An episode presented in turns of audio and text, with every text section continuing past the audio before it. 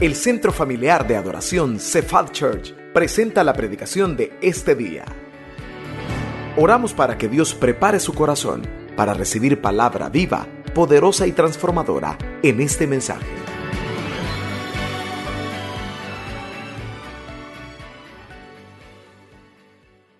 ¿Alguna vez ha, ha oído esta frase? Lo toparon contra el cerco. ¿Ha oído esa expresión? O ya se la han dicho a usted. O ya usted ya ha dicho, estoy topado contra el cerco. La verdad que estuve pensando si ponerle así a la prédica, ¿verdad? Pero dije, no, no vaya a ser que alguien se vaya a molestar, ¿va? Pero de eso quiero hablar esta tarde, cuando nos topan contra el cerco. Pero específicamente cuando en la vida pareciera ser que las circunstancias nos están contraminando, nos están poniendo contra la pared. No sabe qué hacer. Contra la pared. No hay, no hay ninguna forma que usted pueda salir. No hay. Literalmente.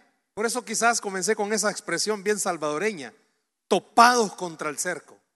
Porque ya probó por un lado, ya probó por otro y ya probó por otro. Y no puede. Veamos esta parte de la escritura, jueces capítulo 7, jueces capítulo 7, vamos a leer del versículo 1 al versículo 7, solo son siete versículos, pero quiero que los vayamos viendo, aunque después los vamos a ir viendo uno por uno, pero quiero que leamos ahorita, mantenga su Biblia abierta, por favor, contra la pared. Jueces capítulo 7, versículos del 1 al 7. En la pantalla está siendo proyectado, pero por favor mantenga su Biblia abierta.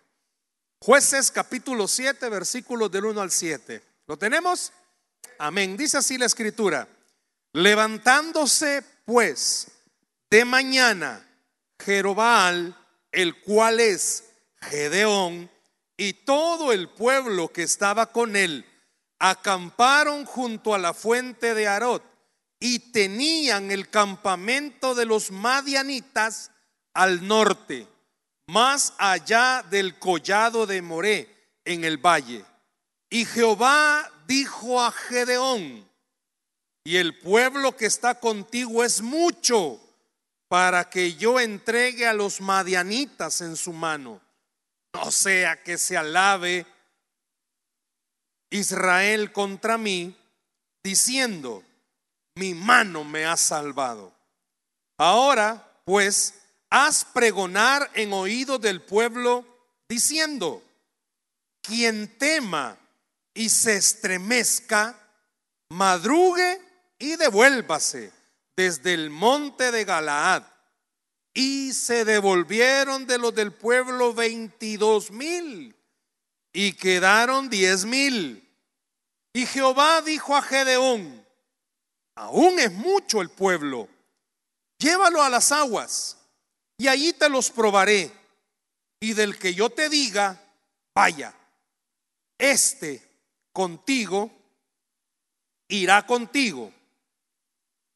Mas de cualquiera que yo te diga, este no vaya contigo, el tal no irá. Entonces llevó al pueblo a las aguas y Jehová dijo a Gedeón, Cualquiera que lamiera las aguas con su lengua, como lame el perro, aquel pondrás aparte. Asimismo a cualquiera que se doblare sobre sus rodillas para beber. Y fue el número de los que lamieron, llevando el agua con la mano a su boca, trescientos hombres. Y todo el resto del pueblo se dobló sobre sus rodillas para beber las aguas. Y vea el verso 7. Entonces Jehová dijo a Gedeón, con estos trescientos hombres que lamieron el agua os salvaré y entregaré a los madianitas en tus manos y váyase toda la demás gente, cada uno a su lugar. Cuando usted y yo vemos esta porción de la escritura, muchas veces quizás la hemos leído, nos lleva a ponernos a pensar, ¿verdad? Varias varias cuestiones. ¿Por qué Dios hace eso? Si usted comienza leyendo bien, despacito, con buena letra, se da cuenta que eran 30 mil los que estaban con Gedeón. Dios le había dicho a Gedeón y a los israelitas, voy a entregarles a los madianitas. Tienen que ir a pelear en contra de ellos y Dios ya les había dicho, se los voy a entregar. Escoge un ejército, 30 mil. Si usted se fuera más atrás al capítulo 6, usted leería que los madianitas eran muchísimo más que 30 mil. O sea, era muchísimo más la cantidad del ejército enemigo. La lógica humana era, no hombre, 30 mil son poquitos, porque los madianitas son muchos. Pero aún así a esa cantidad Dios le hizo dos rebajas. Primero le dijo, mira, hace algo. Habla con todos y decirles y preguntarles quién tiene miedo. Y viene Gedeón y lo hace, ¿verdad? Y de los 30 que tenía, pues 20 tenían miedo. Eran temerosos. Y estaban ahí, de acuerdo a la historia, porque era parte de la edad para ser del ejército. No había escapatoria. Cuando los 30 mil estaban ahí, fue la primera vez que esos 30 estaban contra la pared, no podían hacer nada. Pero Dios les da una salvadita. Deja que 20 mil se vayan. Pero nos vamos a centrar no en esos 20 que se fueron, ni en los otros 9700 que le quita, sino que nos vamos a centrar en Gedeón y en los 300 que le quedaron. ¿Por qué? Porque estaba Gedeón ante una situación muy humanamente difícil, imposible de hacerlo. Muchas veces quizás usted y yo en nuestra vida cristiana, por las buenas, no hemos entendido que Dios nos ama. Y muchas veces Dios utiliza la estrategia, no la voy a buscar en la Biblia que no está con ese nombre, va. Pero muchas veces Dios usa la estrategia te topo al cerco, porque así me vas a entender. Donde no hay salida, donde no hay otra forma, donde no hay otra manera. Por las buenas no entendiste. Esa puede ser una opción. Pero también está la otra donde usted literalmente ha hecho todo bien, pero se siente contra la pared porque no le encuentra salida a su situación no encuentra por dónde se pueda arreglar esta situación. Viene Dios y habla con Gedeón palabras que esta tarde quiero que usted y yo podamos comprenderlas. Dios le está poniendo a Gedeón una situación, escuche bien, que Gedeón y los hombres de Gedeón no podían manejarla. ¿Escuchó? Dios le estaba poniendo a Gedeón una situación que no podía manejarla. A usted y a mí Dios en la vida nos ha hecho pasar por cosas o nos está haciendo pasar por cosas que tenemos que ser francos. No podemos manejarlas. No podemos con ellas. Es imposible, humanamente es imposible. Muchas veces he escuchado a alguien decir, es que no puedo perdonar, es que no puedo sacarme eso del corazón, es que no puedo, precisamente porque está ante una situación como la Gedeón. Dios le da a Gedeón una situación que Gedeón no podía. ¿Por qué Gedeón no podía? Bueno, iba más allá de sus facultades. Si con 30 mil era poquito, con 10 mil era más poquito, y ahora con 300 era bien risible. Pero Dios con 300 le recuerda una palabra a Gedeón yo te daré a los madianitas. Y a alguien esta tarde cuando está contra la pared, se le ha olvidado que Dios le ha dicho, yo voy a hacer lo que estás esperando. Pero se olvida cuando usted está contra la pared, cuando se ve sin salida, cuando lo ve imposible. ¿Cuántos su carácter los ha llevado contra la pared? Honestamente, porque tenemos un carácter, no levante la mano, pero tenemos un carácter especial. Pero esta situación de Gedeón que iba más allá de lo que él podía manejar, no saque de su mente lo siguiente, no era tan grande para que Dios no pudiera manejarla. Dios estaba haciendo algo que muchas veces a simple vista como que no se logra captar. Con 300 yo no puedo vencer a esos, es cierto. Pero Gedeón tenía que enfocarse en algo. Pero él sí puede contra el ejército. Yo, yo no puedo ante esta situación, pero Dios sí puede hacerlo. De hecho, escuche bien lo siguiente. Si el pueblo, si el ejército de los israelitas hubieran podido manejar esa situación, Dios se lo estaba diciendo. Muchas veces cuando usted y yo hemos manejado algo, seamos honestos. Yo no sé cuántos de ustedes en el trabajo le sale bien algo, ya se siente la mamá de Tarzan. Media vez logra hacer algo bien en su trabajo. No sé si usted conozca personas que han logrado superar una cosa y eso ya les hace expertos sobre esa cosa. Soy experto en hervir agua. Soy experto en huevos picados. Si el pueblo con Gedeón, ellos solos hubieran podido vencer a los madianitas, Dios les dice, se van a llevar la gloria. Y lo que Dios estaba haciendo en ese momento era evitar que el pueblo cayera en un pecado. Las circunstancias sin salida a usted y a mí nos enseñan algo a depender totalmente de Dios y no de nosotros. ¿Escuchó? A depender totalmente de Dios y no de nosotros. Vea el versículo 1, hay una parte que quiero destacar del versículo 1. Si puede leerlo bien, ¿a dónde estaba el ejército madianita? ¿A dónde? Ahí da la dirección. ¿A dónde estaban los madianitas? Dice que estaban en dónde? Al norte. ¿Y qué significa eso al norte? Piense conmigo, cuando ¿cuál es el norte, hermanos? Allá es el norte, va. Fíjese bien, allá es el norte.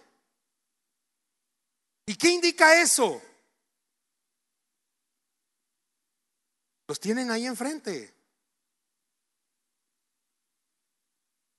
Da ese detallito porque acampan los israelitas frente a los madianitas. Yo no sé si usted se imagina conmigo, póngale que solo uno durmiera, 300, 300 tiendas de campaña contra más de 60 mil tiendas de campaña. El ánimo de estas personas, ¿cómo pudo haber estado? Por eso dicen los historiadores que Dios le dice a Gedeón, dile a todos aquellos que tengan miedo que se vayan, porque eran 30 mil, pero veían a los madianitas que eran mucho más y eso les provocaba miedo. ¿Cuántos de los que están acá, su situación honestamente le provoca miedo? Le provoca temor. ¿Y a cuántos conoce usted que han estado pasando por su problema y tiraron la toalla? y ya no siguieron. Y es importante destacar algo. Los diez mil y aún los trescientos que se quedaron fueron escogidos por Dios para esa batalla. ¿Qué quiero decirle? Que cuando usted se sienta contra la pared en alguna situación, permita que el Espíritu Santo le recuerde, Dios te ha escogido para enfrentarte a esa situación. Dios ha escogido tu vida para que te enfrentes a esa situación. Yo sé que cualquiera al hablarlo así dirá, no hombre, que ganga, que coja otro. Pero lo que pasa es qué sucede después que a usted lo han escogido. Lo que Dios está diciéndole a Gedeón y a usted y a mí es, sé que te vas a enfrentar con algo más grande, pero yo te he escogido porque a ti te voy a dar la bendición. A ti te he escogido para pelear contra estos que vienen a batallar. Imagínese esta situación. Vea el versículo 2, por favor. Dios estaba evitando que ese sentimiento de orgullo creciera en los israelitas. Y Jehová dijo a Gedeón, el pueblo está contigo es mucho. No sea, y sigue diciendo, ¿verdad?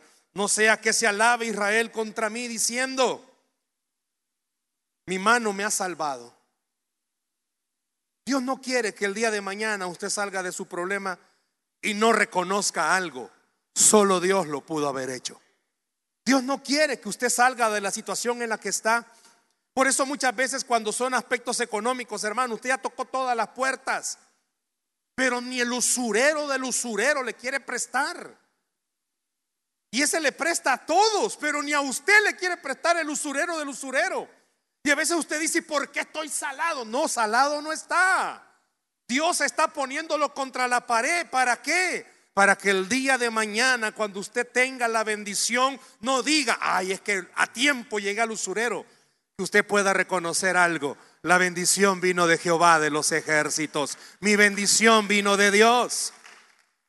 Viene Gedeón.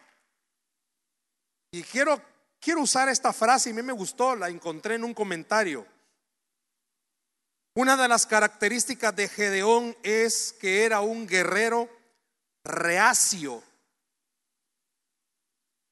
¿Sabe qué significa esa palabra? Reacio. Si yo le preguntara esta tarde cuántos reacios hay aquí, va. Sabe que el diccionario de la Real Academia o la Mansaburro, pues va, dice que reacio es una persona que muestra resistencia a hacer algo. La próxima vez que los papás vean que sus hijos no quieren hacer algo, sálgale bien elocuente, dígale que reacio sos. Yo no sé cuántos esposos reacio hay aquí, va. O esposas reacias, no, esposas no, ellas siempre son bien. Dice que Gedeón era un hombre reacio, un guerrero reacio. ¿Por qué mencionar esta característica? Porque Dios le estaba diciendo a Gedeón, Cambia tus planes. Y a alguien esta noche Dios le está diciendo, cambia tus planes. Así no se va a arreglar eso. Así no vas a conseguir eso. El día de mañana Dios no quiere que usted diga porque estudié, me gradué y tengo tantos conocimientos y tengo tantos conocidos. El día de mañana quiere que usted reconozca y diga, estoy donde estoy, tengo lo que tengo, pasó lo que pasó, porque al Señor que está en los cielos le plació hacerlo de esa manera. A Dios le dio la gana de hacerlo de esa manera. No el día de mañana diga, sí, es que yo soy una persona tenaz, me levanto cuatro de la mañana a orar. Levántese a las doce, pero Dios le va a recordar, no es porque te levantes a las doce, tres, cuatro. Es porque tienes a un Dios grande en misericordia, que las cosas suceden. Por eso Gedeón era un guerrero reacio difícil que hiciera cambios, pero se topó contra el cerco. Yo no sé si en el trabajo a usted le ha pasado. Usted siente que sus jefes están equivocados. Le están diciendo que deje de hacer algo o haga algo y usted dice, ah, ah". Gedeón nos enseña un principio. Siempre que esté contra la pared, la obediencia es la mejor arma que usted puede usar. Porque la obediencia siempre va a traer bendición.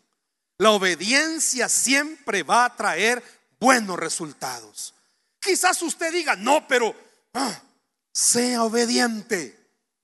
A veces alguien le está diciendo, mira, la mejor forma de perdonar, de sacarte eso de tu corazón, es actuando bien contra... Ah". Y se vuelve reacio. Pero Gedeón nos enseña algo. Vea el versículo 3, por favor. Ahora pues, haz pregonar en oído del pueblo diciendo, quien tema y se estremezca, madruga y devuélvase. Desde el monte de Galaad y se devolvieron del pueblo 22 mil y quedaron 10 mil. no todos los que conocen su caso van a creer que usted va a terminar en victoria. ¿Me escuchó? No todos los que conocen su situación van a creer que usted va a terminar con bendición. Mucha gente que conoce su caso va a decir, pobrecito este hermano, la iglesia lo ha vuelto loco, ya desquiciado está. Ay, pobrecita esta hermana, pobrecita, me da lástima, voy a orar por ella, porque ella ingenuamente cree que las cosas van a ser como ella dice. Este versículo nos enseña, no todos los que estaban ahí, los 30 mil que estaban ahí, creían que Dios les iba a dar a los madianitas. No todos los que estén o conozcan su situación van a creer que de verdad Dios va a hacer lo que usted está esperando. Y eso también la va o lo va a poner contra la pared. ¿Por qué? Porque su mente va a comenzar, y todos ustedes van a comenzar a escuchar a personas decirle, mejor hace otra cosa, mejor deja de hacer lo que estás haciendo, porque eso no te va a sacar del lío. Y va a estar contra la pared. Porque usted ha escuchado que Dios le ha dicho que al que cree todo le es posible, pero usted está viendo que todo es contrario. Y la gente más cercana a usted le van a decir, vos estás loco, vos estás loca. ¿Cómo vas a creer que solo con orar las cosas van a cambiar? 20 mil se fueron porque no creyeron. Le digo algo, hay personas que ya pasaron por los problemas que usted está pasando y en lo más reacio de la pelea se han ido porque no han creído que de verdad tienen a un Dios todopoderoso. Y esta noche a alguien Dios le está diciendo, no vayas a tirar la toalla, porque tenés a un Dios todopoderoso. Yo le digo en esta noche en el nombre del Señor, no se dé por vencido, no se dé por vencida. Usted tiene a un Dios todopoderoso. Dios le dijo a Gedeón y a los israelitas, les voy a dar a los madianitas. Y esta noche Dios te está recordando, te he dicho, te voy a bendecir voy a cambiar tu situación. Tu actual estado no será como el que voy a darte, dice el Señor. Gedeón tuvo que hacer uso de la fe. Y vuelvo a mencionar esto en el versículo 4. De los diez mil, Dios le pidió a Gedeón que hiciera algo. Vamos a tener que escoger. Cuando yo estaba haciendo esta reflexión, fui el primero que recibió esto y entendí que Dios me estaba diciendo, hay muchos cristianos, pero a ti te he escogido para estar viviendo lo que estás viviendo.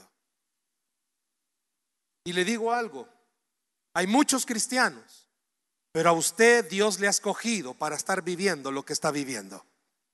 No es ganga, humanamente hablando. Pasar por todo lo que estamos pasando, vivir por todo lo que estamos viviendo, no es ganga. Usted cuando estaba chiquito, chiquita, usted no esperó crecer y pasar por todo lo que ha estado pasando. Yo hacía, cuando hacía la reflexión, me puse a pensar, en mi vida me puse a pensar en mi esposa. Por cierto, hoy está cumpliendo años mi esposa. Me puse a pensar, cuando ella estaba pequeña, usted me ha escuchado muchas veces decir esto, a ella le ha tocado, bueno, en nuestro matrimonio nos ha tocado que ella pierda a sus dos papás, su papá con un cáncer terminal y a su mamá con una insuficiencia renal terminal. Y me ha tocado vivir los dos procesos. Cuando ella fue creciendo en el cristianismo, cuando ella estaba pequeña, ella recordaba o recuerda esta historia, dice que lloraba pensar que su mamá, su papá se iban a ir al infierno. Y ella comenzaba a orar para que Dios los salvara. Los dos cuando murieron se fueron con el Señor, fueron salvos. Pero pasar por las cosas que uno pasa como hijo al ver a los padres enfermos, honestamente, no es ganga. Uno ve a otras personas con sus papás que no se enferman para nada. Y uno dice, ¿y por qué a mí? ¿Por qué a mí? Gedeón pudo haber dicho, ¿y por qué a mí? Quizás usted diga, ¿y por qué a mí? No sé si usted se lo ha preguntado. ¿Y por qué a mí, pues? ¿Qué mal hice en la vida? No vaya a quedársele viendo a la par si está su esposo. ¿Por qué a mí? Porque hay una sencilla respuesta. Esto es lo que hay, hermano, ni modo. ¿va? Pero quizás más de alguien diga, ¿y por qué a mí? ¿Cuántos papás con sus hijos? Pues los criaron en el Señor, ¿verdad? Y sus hijos decidieron tomar otras decisiones. Y quizás usted diga, ¿y por qué a mí? ¿Por qué me tocaron estos hijos a mí? ¿Por qué pues? Quizás Gedeón dijo esas palabras. Pero al final Gedeón entendió. Dios lo había escogido a él y a 300 para darles una gran bendición a los madianitas. Y esta noche quiero decirle en el nombre del Señor, Dios lo ha escogido a usted por nombre y apellido para darle una gran bendición. Lo que ahorita usted está pasando que causa lágrimas, siga peleando en el nombre del Señor, porque eso le traerá bendición a su vida. Siga peleando en oración, porque eso le traerá bendición a su vida. Es difícil, es difícil. Yo les estaba comentando, hoy dos personas al nomás venir muy cariñosamente me preguntaron por mi padre. Lo que va del mes tenemos de estarle tomando su presión. Estamos batallando fuertemente con eso. Hay días, por lo menos ayer la tenía en 171, 110. La ha tenido en 190, 110. Y así hasta hemos estado batallando todas estas semanas. Y haciendo esta reflexión entendí algo. Dios nos escogió a nosotros para poder recibir bendiciones. Pero para poder recibir bendiciones tenemos que ir a la batalla. Tenemos que enfrentarnos contra cosas inmensamente grandes, humanamente imposibles. Pero qué lindo es poder ir a la batalla recordando que Jehová de los ejércitos va con nosotros. Que Él ha prometido estar peleando por usted. Que Él ha prometido estar a la par suya, guerreando. Piense por favor y en su corazón reciba esto. Cuando más usted ha estado llorando y clamando, Jesús ha estado a la par suya llorando y clamando. Cuando más usted ha estado orando, ahí ha estado Dios orando por usted. Dice la Biblia que ese es el ministerio de Cristo ahora, interceder por nosotros. A veces usted y yo nos hemos sentido bien. Uno se siente bien cuando sabe que sus pastores oran por uno. Uno se siente bien y uno dice, wow, qué lindo, Señor, gracias. Ahora imagínese de verdad creerlo, que Jesús ora por usted todos los días. Yo no sé si ve esa magnitud, pero Jesús ora por usted todos los días. Nosotros cuando nos conectamos, ¿verdad? Vemos ahí y comenzamos a orar. Pero Jesús 24/7 ora por usted. Para que usted y yo podamos recordar algo, esa batalla contra ese ejército es humanamente imposible. Pero Dios es Dios de lo imposible. Y Él tiene el poder para hacer esos milagros. Vea por favor, versículo 7, me voy por tiempo el versículo 7. Entonces Jehová dijo a Gedeón, con estos 300 hombres que lamieron el agua os salvaré y entregaré a los madianitas en tus manos. Y váyase toda la demás gente, cada uno a su lugar. No había arte de magia, hermano. No era que la forma de agarrar el agua. No había alguna estrategia que porque era de agacharse o ver cómo agarraba con la mano. No, no había ahí algún simbolismo más fuerte y no. No, Simplemente Dios en su voluntad escogiendo. Y déjeme decirle algo, en la voluntad y en la soberanía de Dios salió su nombre sorteado. Ahí salió la bolita suya con su nombre. Y por eso cuando Dios sacó la bolita, ya venían las pruebas que cada uno de ustedes ha vivido y le va a faltar todavía vivir. Ya viene con el combo. Pero cuando escogió esa bolita, no solo escogió su nombre, no solo escogió sus procesos, también Dios ya tenía escogida las bendiciones que iba a darle a usted en ese proceso. Y vemos con la historia de Gedeón algo bueno para nosotros. Con 300 hombres ganaron, no. Ganaron porque tenían al Señor de su lado. No porque eran 300 los más fuertes, no. Ganaron porque tenían al Rey de Reyes y Señor de Señores con ellos. Yo le digo algo esta noche, quizás usted y yo no seamos conocidos por nadie, si hasta tenemos un nombre común, no lo voy a decir para no molestar a nadie, hasta tenemos un apellido común, hasta feo quizás nuestro nombre, pero no importa, tenemos a Jehová de los ejércitos con nosotros. Cuando usted se sienta contra la pared, cuando todas las probabilidades de ganar a favor suyo se hayan perdido, cuando ni siquiera, ni siquiera haya una pizca de esperanza para que usted logre algo, no se olvide quién le ha escogido. Le ha escogido Jehová de los ejércitos. Cuando usted sienta que su vida, su familia está contra la pared, manténgase firme. Manténgase con la mirada puesta en el Señor. Confíe en su Padre Celestial y tenga la certeza que Dios le va a sorprender. No es fácil, hermanos, estar en una situación sin salida. No es fácil vivir un día a día y que hoy qué va a pasar. ¿Y esto cómo se va a arreglar? Algunos quizás porque han sido años se ha acostumbrado a vivir con eso.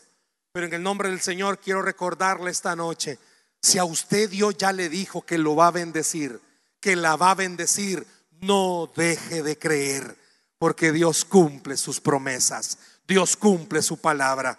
Cuando más contra la pared se sienta, es cuando más cerca está la bendición de llegar. Cuando más difícil vea la montaña para subir, es cuando más cerca está la puerta de abrirse. Y cuando más imposibles están las cosas, es cuando más cerca está el Señor para extenderle la mano y darle la bendición que usted ha estado esperando. ¿En qué área de su vida se siente contra la pared? ¿En dónde siente que Dios lo ha topado al cerco? Deje que esta noche Dios haga lo mismo que hizo con Gedeón y esos 300. Entregarle la bendición en sus manos. Dice la Biblia que al que cree, todo le es posible. Denle un aplauso al Señor, por favor, en esta noche. Cuando usted y yo estamos contra la pared, para los demás hemos perdido. Pero para Dios es el principio de la bendición para su vida. ¿Por qué no cierra sus ojos, por favor, ahí donde está? Cierre sus ojos, por favor, ahí donde está. Quiero orar por usted y con usted en esta noche. Cierre sus ojos, por favor. Cierre sus ojos.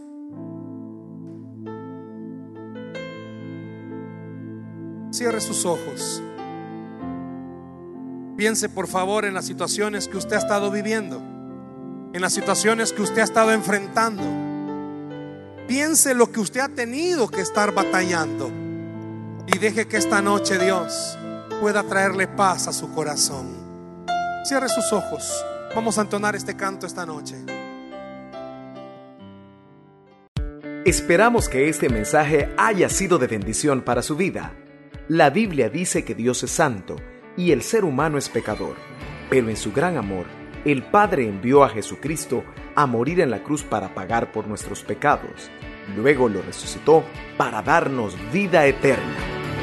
Si usted cree en Cristo como Salvador y Señor, hable con Él diciendo, me arrepiento, perdona mis pecados, te ruego que me salves.